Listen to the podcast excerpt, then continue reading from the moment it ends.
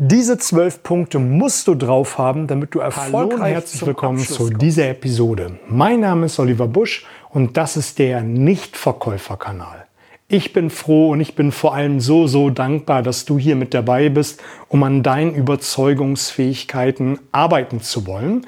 Und wenn du hier die praxiserprobten, fundierten Tools und Strategien umsetzt, wirst du deutlich erfolgreicher und vor allem überzeugender sein. Wir werden gemeinsam eine ganz tolle Zeit haben. Und wenn du dich hier in der Nichtverkäufer-Community engagierst, werden wir wie eine Familie zusammenwachsen. Denn nichts ist schöner, als nicht viel tun zu müssen und trotzdem zu verkaufen. Also werde auch du ein Nichtverkäufer. Ich werde immer wieder gefragt, was ist eigentlich deine Expertise? Meine Expertise ist, dass ich mehr als 10.000 Gespräche im Verkauf geführt habe. Das in über 22 Jahren im Vertrieb. Fast 10 Jahre Kaltakquise am Telefon, wo ich so ein sexy Produkt wie Briefumschläge, Kugelschreiber an Geschäftskunden geführt habe. In der Zeit durfte ich zwei Teams je acht Mitarbeiter führen. Später habe ich weitere Qualifikationen im Außendienst gesammelt, wo ich über zehn Jahre im B2B-Business im Handel unterwegs gewesen bin. Ich habe nicht nur dort das Tagesgeschäft mit Einkäufern und Verkäufern auf der Fläche geführt, sondern habe auch auf Geschäftsführerebene verhandelt. Verhandelt Jahresgespräche, verhandelt Werbung und auch ja, Umsätze vereinbart, die zu erfüllen sind. Und mehr als zehn Jahre Coaching-Erfahrung habe ich mittlerweile auch schon sammeln dürfen. Und warum tue ich das, was ich tue? Ich kann es einfach nicht mehr ertragen, dass jeden Tag jeden Abend so viele Vertriebler und Vertrieblerinnen zu Hause auf dem Sofa sitzen, frustriert sind, weil sie einfach nicht die Umsätze eingefahren haben, die sie sich vorgestellt haben, dass sie Angst haben, nächsten Tag wieder in den Job zu gehen, weil sie Angst vor Ablehnung haben, Angst haben, nicht die Preise zu erzielen, die sie eigentlich erzielen können. Und da möchte ich helfen, helfen, dass du rausgehst und Spaß hast am Verkaufen und einfach nicht mehr viel tun musst, um zu verkaufen. Also werde auch du ein Nichtverkäufer und lass uns jetzt in die heutige Wenn du diese zwölf Punkte umsetzt, wirst du deutlich häufiger den Sack zumachen können und dadurch mehr Spaß am Verkaufen haben. Die zwölf Punkte, die ich für dich rausgesucht habe, die sind nicht chronologisch aufeinander aufgebaut. Allerdings geht der ein oder andere Punkt hier Hand in Hand und das werde ich dir dann genau erläutern. Der erste Punkt, den du machen solltest, ist, den Auftrag als selbstverständlich zu nehmen. Den Abschluss als Gott gegeben hinnehmen. Als wenn es das Natürlichste ist von der Welt. Ich erlebe Vertriebler und Vertrieblerinnen, die fahren zum Kunden, der Kunde wird äh, aufgesucht, man hat sich gut vorbereitet, man hat sich eine Strategie zurechtgelegt, aber es herrscht Unsicherheit, ob der Kunde wirklich kaufen wird oder auch nicht. Und das macht sich dann in der ganzen Körpersprache bemerkbar.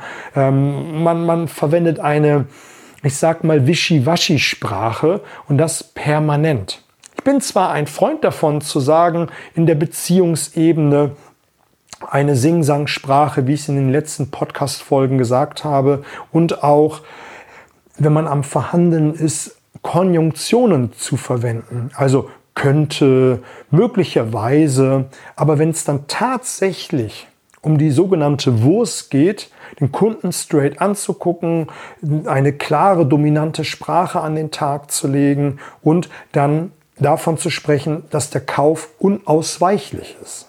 Und das tun viele einfach nicht. Da herrscht einfach eine große Unsicherheit, man, man ist selbst zögerlich und das überträgt sich auf den Kunden.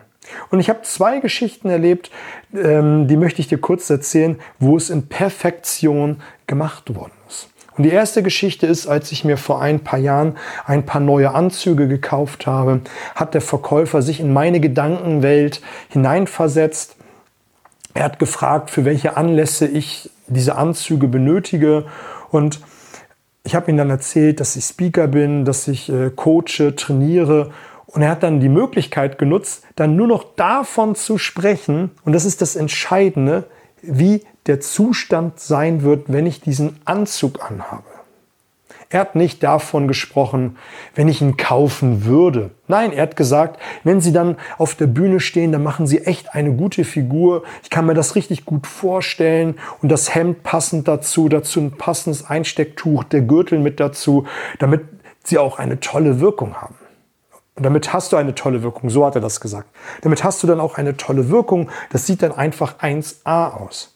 Und er hat gar nicht vom Kopf her bei mir verursacht, dass ich nicht daran denken würde, diesen Anzug nicht zu kaufen. Und dadurch, dass er auch noch erwähnt hat, dass ich das passende Hemd anhab, das passende Einstecktuch zu den Manschettenknöpfen, bin ich nicht nur mit was rausgegangen, nicht nur mit dem Anzug, sondern auch ein Hemd, dazu äh, Manschettenknöpfe, das passende Einstecktuch und auch den Gürtel. Das muss ja alles einheitlich aussehen.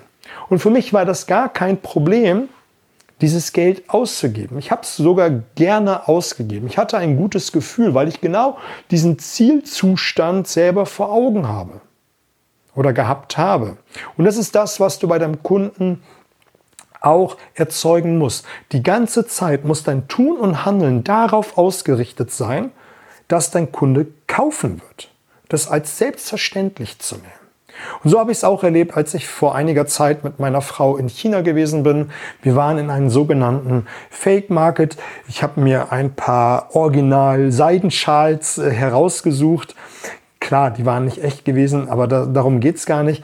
Und dort verhandelt man aufgrund der Sprachbarriere einfach nur, indem man sich den Taschenrechner hin und her schiebt und man tippt dann die Zahlen ein was der Verkäufer in dem Moment gemacht hat, das fand ich total spannend. Er hat die Schals, die ich mir ausgesucht habe, schon in die Tüte gestellt und auf meine Seite gestellt. Und auch er war von seinem ganzen Tun und Handeln darauf ausgerichtet, dass ich diese Dinger mitnehmen werde.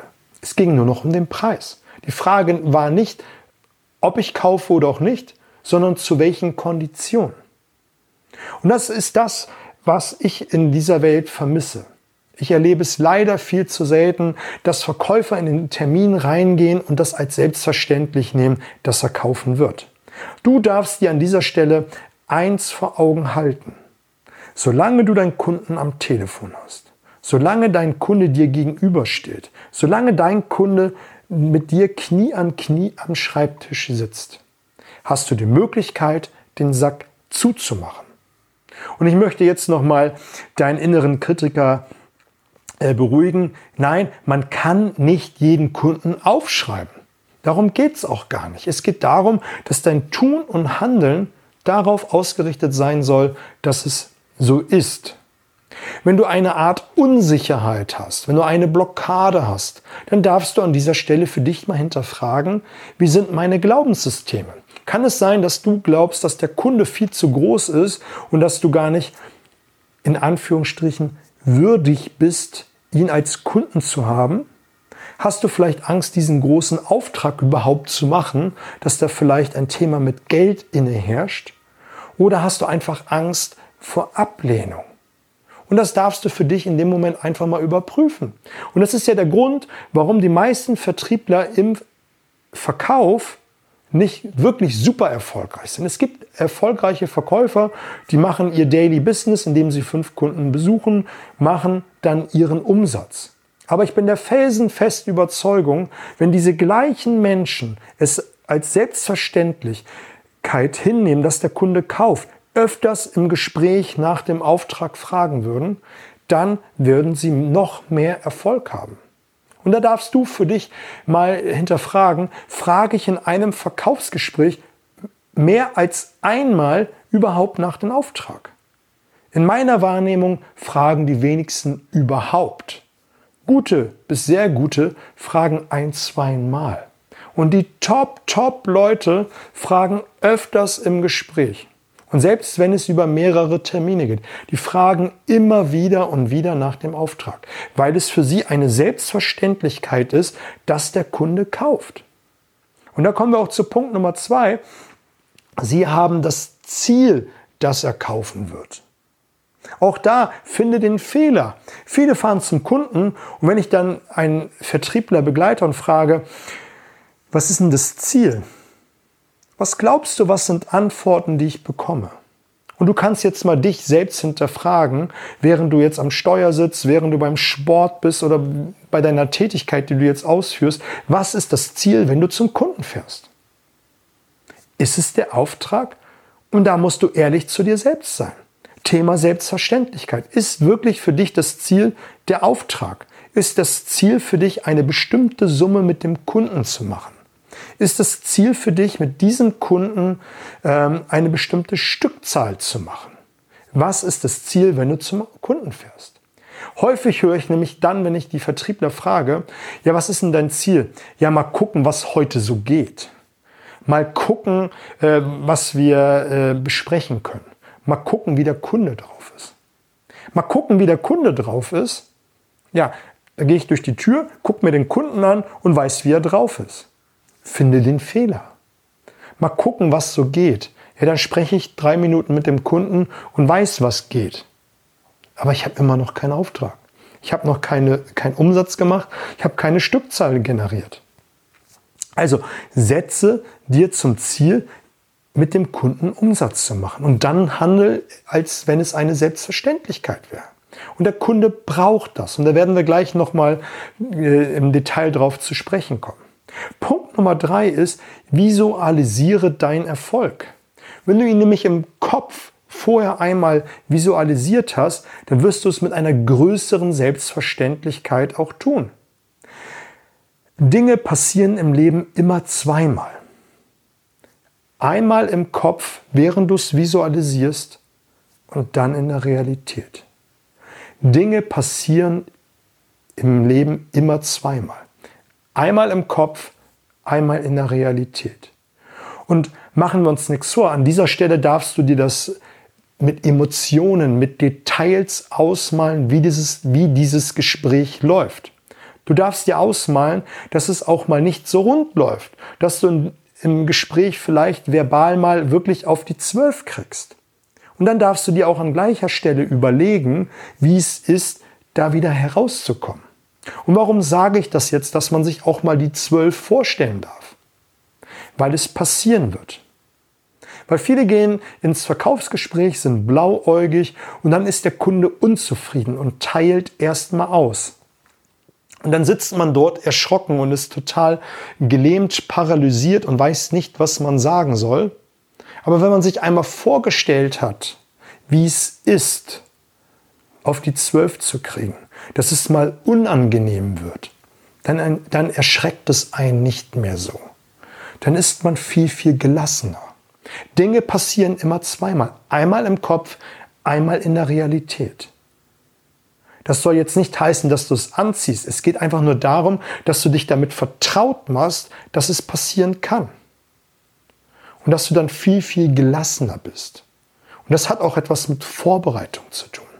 Dass du dich darauf vorbereitest, dass es mal unrund läuft, dass man sich verbal mal so richtig fetzt und zwar am Ende eine Lösung findet. Und dann kannst du den Prozess des Selbstverständ der Selbstverständlichkeit des Zieles viel, viel besser äh, durchleben, weil du einfach die ganzen Möglichkeiten im Kopf für dich erschaffen hast. Und ich will jetzt nicht diese Unkenrufe hören, wo einer wieder sagt, naja, ich möchte flexibel sein. Ich möchte mir das äh, in dem Moment äh, offen lassen, wie ich reagiere. Bullshit. Das funktioniert so nicht. Du musst dir im Vorfeld überlegen, was du alles tun kannst, was dein Werkzeugkoffer hergibt und was du eventuell noch reintun musst, weil das Verkaufsgespräch ist keine Generalprobe. In dem Moment muss es funktionieren. Das Verkaufsgespräch ist nicht die Generalprobe, in dem Moment muss es funktionieren. Und wenn du genug im Werkzeugkoffer hast, dann bist du der Flexible, dann bist du der Spontane. Warum bist du denn spontan? Weil du all die Dinge dir vorher vorgestellt hast, die Strategie zurechtgelegt hast und dann einfach nur zugreifen musst aus deinem Werkzeugkoffer, um das richtige Werkzeug hervorzunehmen, um den Kunden abzuschließen. Das nächste ist, ähm, was du machen solltest, ist, und die nächsten Punkte gehen ineinander über, ist auf das richtige Timing zu warten. Im Verkaufsgespräch gibt es so ein, zwei, drei Schlüsselpunkte, wo man den Abschluss erzielen kann. Und dazu ist es wichtig, dass du den Kunden die ganze Zeit fokussierst. Fokus auf den Kunden. Der Kunde gibt den Zeitpunkt her, wo man den Abschluss machen kann, den Sack zumachen kann. Fängt an, sich näher mit dem Produkt zu beschäftigen. Wenn du ein physisches Produkt dem Kunden hingelegt hast oder eine Broschüre, dann fängt er an, das Produkt, die Broschüre nochmal in die Hand zu nehmen, es auszuprobieren, da drin zu blättern. Oder er fängt an, äh, Fragen zu stellen, Fragen in Richtung, wie sind die Zahlungsmodalitäten, wie ist die Lieferung, wie ist es, ähm, wenn irgendetwas schief läuft. Der Kunde hat in dem Moment sich gedanklich mit dem Kauf schon beschäftigt. Und er möchte jetzt einfach nur die Antworten haben, damit das für ihn geklärt ist. Er ist in dem Moment in einer ganz, ganz heißen Phase. Dazu ist es einmal wichtig, dass du permanent den Fokus auf den Kunden hast, ihn wirklich fokussierst und anschaust, was da passiert. Weil die meisten, da kommen wir nämlich zum nächsten Punkt, die zerreden den Auftrag. Die reden und reden und reden.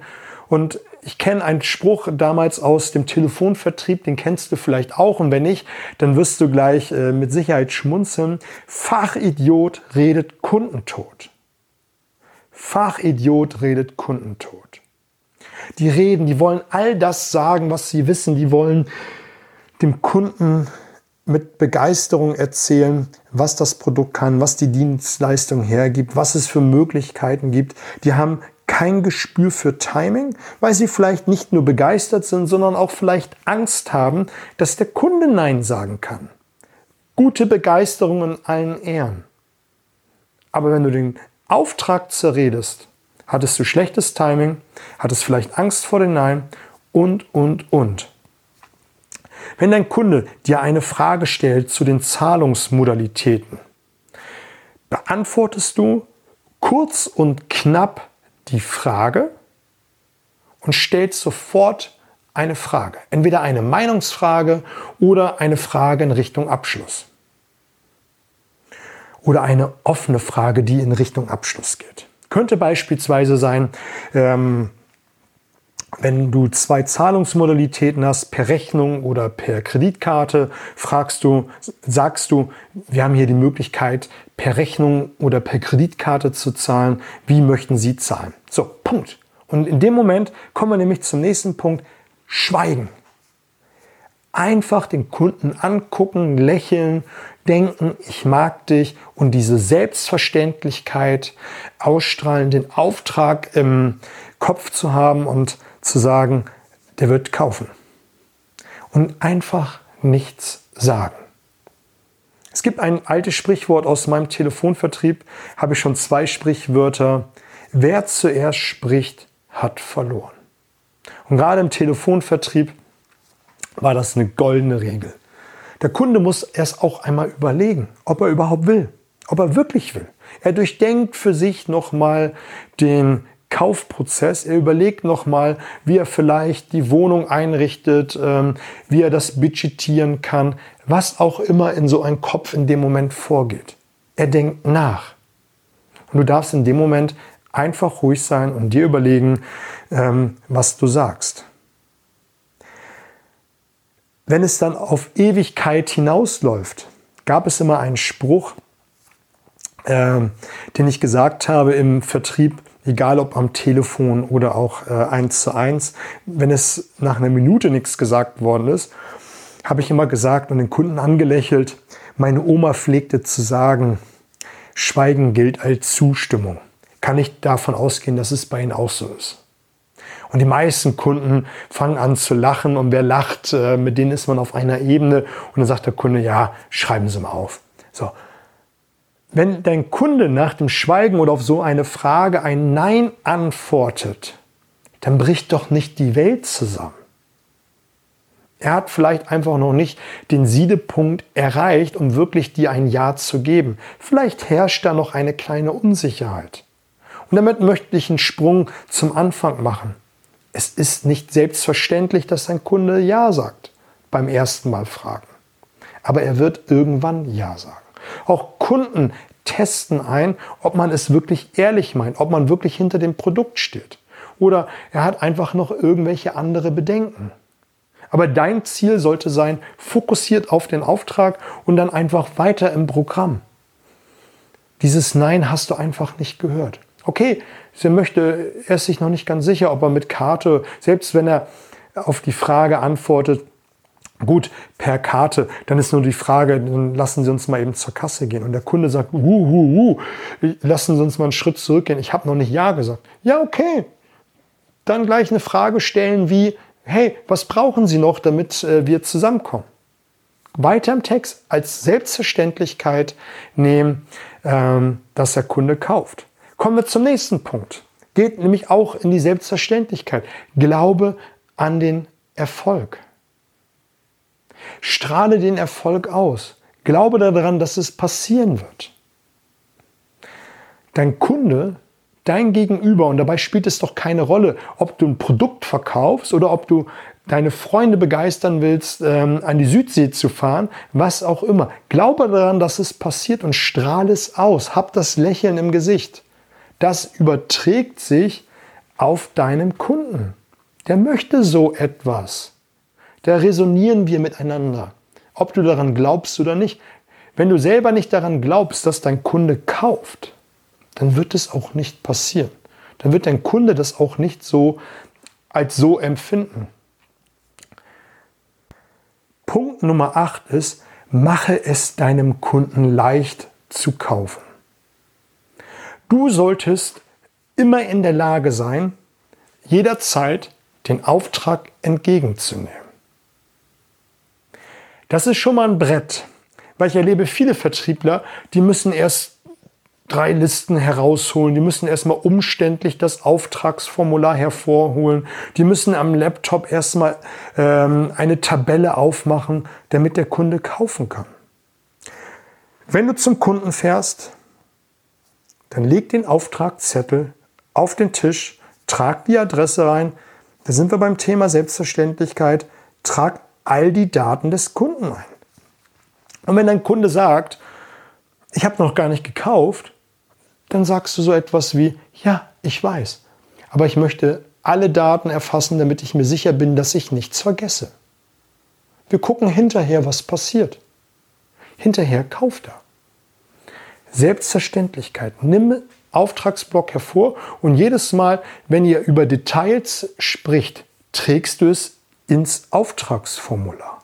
Du trägst die Stückzahl ein, die Farbe und wenn dein Kunde wieder sagt, ich habe noch gar nicht gekauft, ja, ich weiß, ich möchte nur nichts vergessen, was wir besprochen haben.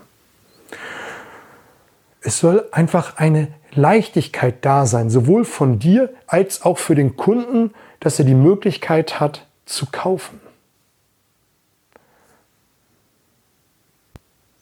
Der nächste Punkt ist, gib deinem Kunden das Gefühl, dass er selbst den Entschluss gefasst hat. Dazu bedarf es natürlich, dass du das mit Fragen machst. Dazu bedarf, bedarf es, dass es letztendlich die logische Schlussfolgerung ist von dem ganzen Verkaufsgespräch. Wenn du heute noch der Verkäufer bist, die Verkäuferin bist, die versucht durch großen Druck, großlosen Druck, den Kunden zum Auftrag zu schieben, dann wird er vielleicht unterschreiben, aber er wird es mit einem schlechten Gefühl machen. Er wird irgendwann da sitzen und sagen, naja, so ganz ist es nicht das Wahre. Es ist zwar ein gutes Produkt, wird er vielleicht denken, aber er hat immer so einen faden Beigeschmack. Und die Frage ist doch letztendlich, willst du ein gutes Business? Willst du ein langfristiges Business? Willst du ein Weiterempfehlungsbusiness? Und wenn du deinen Kunden das Gefühl gibst, indem du gute Fragen stellst, es mit Leichtigkeit machst, indem du es mit einer Selbstverständlichkeit machst und die richtigen Fragen stellst, stellst und auch den Kunden visualisierst und auch die Fragen stellst, dass er sich mit dem Produkt identifiziert, so ist es rum, ist es richtig gesagt, dann hat er zumindest das Gefühl, dass er die Entscheidung getroffen hat. Und natürlich muss man dem Kunden hier und da durch kleine Alternativfragen die Entscheidung abnehmen und auch kleine Commitments im Laufe des Gespräches. Aber darum geht es ja letztendlich, dass er permanent, permanent im Verkaufsgespräch nach und nach immer mehr sich zu diesem äh, Produkt ähm, committet. Und da sind wir natürlich irgendwo, ich sage immer, Geburtshilfe zur Entscheidung. Entscheidung, dass er kauft. Natürlich hast, solltest du an dieser Stelle ein gutes Produkt haben. Du solltest aus einem, aus einem guten State machen. Das habe ich ja eben gerade gesagt. Du willst ja langfristiges Business. Wenn du schnell verkaufen willst, dann helfen dir die ganzen Techniken, die ich dir verrate, auch die Fragen, die ich dir hier im Podcast verrate oder ähm, sonst wo. Hilft dir alles. Aber langfristig gesehen wird es dich Karma kosten. Da glaube ich an Karma, dass das gnadenlos zurückschlägt. Es wird langfristig dein Business kosten, weil die Kunden reden darüber. Du wirst äh, schlechte Empfehlungen kriegen. Das wird sich herumsprechen und andere Kunden werden sagen, na, bei dem brauchst du nicht kaufen. Die Kunden werden stornieren. Du wirst ewig mit irgendwelchen Haftungsdingen zu tun haben. Mit all den Dingen. Aber wenn du voraus, ich setze voraus, dass du ein gutes Produkt und das aus einem guten State machst, nämlich dass der Kunde von dir das richtige Produkt zum richtigen Preis bekommt. Weil wenn du anfängst zu sagen, ich verkaufe den Kunden mehr als wie er braucht, auch das kommt wie ein Bumerang zurück. Und das hat auch für mein Verständnis etwas mit Gefühl zu tun, nämlich dem Gefühl, dass der Kunde, wenn er bei dir kauft, die richtige Entscheidung trifft. Und dazu muss es einfach ein logisch aufeinander gebautes Verkaufsgespräch sein, dass du die richtigen Fragen stellst, dass der Kunde am Ende nur noch Ja sagen kann. Und das bringt mich zu Punkt 10 und 11, dass du die ganze Zeit sicher bist, nie einen Funken von Unsicherheit zeigst. Und das darf sich in deiner Stimme widerspiegeln. Ich habe in den letzten Episoden nicht nur Interviews gehabt, sondern auch zwei krass geile äh, Episoden zum Thema äh, Stimme. Einmal, wie du mit deiner Stimme arbeiten kannst, also die Modulation, dass du mal schnell sprichst, mal langsam sprichst. Ähm, was ich eingangs gesagt habe, dass du in der Beziehungsebene mit Konjunktionen äh, sprichst, aber in der Verhandlung sehr, sehr sicher, sehr, sehr dominant. Dazu habe ich eine sehr, sehr lange Podcast-Folge gemacht und dann auch äh, in der letzten Woche, zumindestens wenn diese Podcast-Folge erscheint, war es die letzte Woche, schau einfach mal nach. So holst du das Optimum aus deiner Stimme heraus, indem du Stimmübungen machst. Letztendlich ist deine Stimme, egal ob am Telefon oder vor Ort, das Instrument, womit du arbeitest. Es ist die Visitenkarte von dir letztendlich. Und da darfst du einfach auch an dir arbeiten. Das hat mich damals enorm nach vorne gebracht, indem ich mir oder wo mir klar geworden ist, dass die Stimme gerade am Telefon mein Aushängeschild ist. Wenn ich dort unsicher hervorkomme, dann äh, wird der Kunde nicht kaufen. Ganz einfache Geschichte. Und dazu kommen wir gleich direkt zum nächsten Punkt. Ruhe aus, ausstrahlen. Ich weiß noch ganz genau, als ich damals einen größeren Kunden ähm, akquiriert habe und für mich ging es damals um richtig Umsatz und ich ähm, saß am Telefon und habe dann den Auftrag notiert und ich dachte mir, wow, der bestellt für so viel. Und in dem Moment habe ich das ganz ruhig gemacht, als wenn es das Selbstverständlichste ist von der Welt. Und da sind wir wieder bei Selbstverständlichkeit. Und das musste ich am Anfang auch lernen. Das hat mir oft Angstschweiß auf die äh, Stirn getrieben. Und da bin ich auch dankbar, dass ich da die ersten Steps ähm, Telefonmarketing gemacht habe, dass die Kunden das nicht gesehen haben. Und ich habe es mit meiner Stimme überspielt, indem ich einfach ruhig und gelassen gesprochen habe, äh, mit einer Dominanz und habe dann in Ruhe den Auftrag äh, notiert. Und ich weiß noch ganz genau, dass mein Herz bis zum Hals geschlagen hat und dass ich richtig aufgeregt war und ähm, hinterher habe ich mir gedacht, hey, der Kunde hat jetzt für 2.000, 3.000 Euro, ich weiß das gar nicht mehr ganz genau, dafür ist es zu lange her, aber ich weiß, dass es ein Auftrag irgendwie zwischen 2.000, 3.000 gewesen ist. Der hat jetzt für so viel bestellt, das ist ja Wahnsinn. Das ist ja richtig hart. Und da habe ich mir einfach gedacht, der wird am Tag, im Monat, im Jahr deutlich größere Entscheidungen treffen, als wie für 2.000, 3.000 Euro Büromaterialien zu bestellen. Also, und dann ist mir einfach bewusst geworden, dass die Kunden tagtäglich über ganz andere Entscheidungen nachdenken und treffen, als wie irgendein Kauf von irgendeinem Produkt.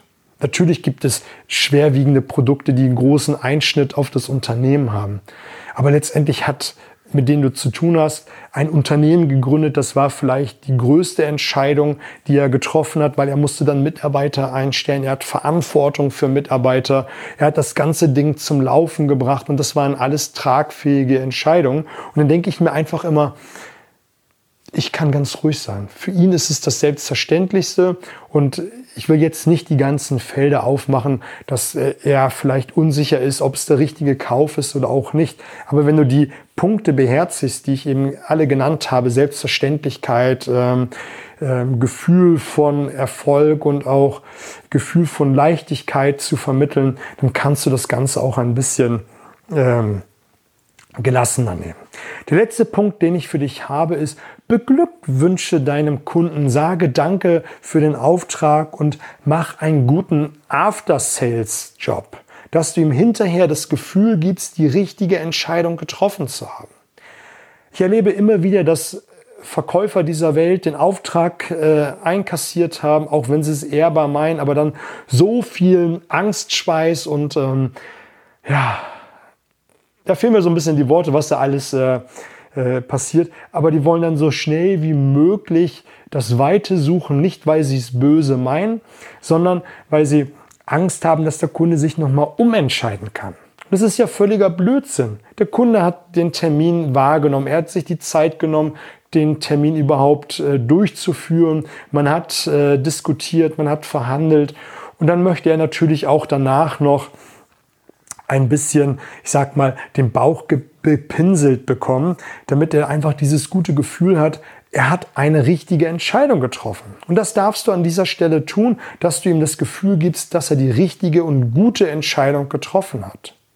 Und ich bin eher auch ein Freund davon zu sagen, danach nochmal, wenn man einen guten After-Sales-Job gemacht hat, nochmal ins Private äh, abzudriften, nochmal über ein paar andere Dinge zu sprechen als wie das Business.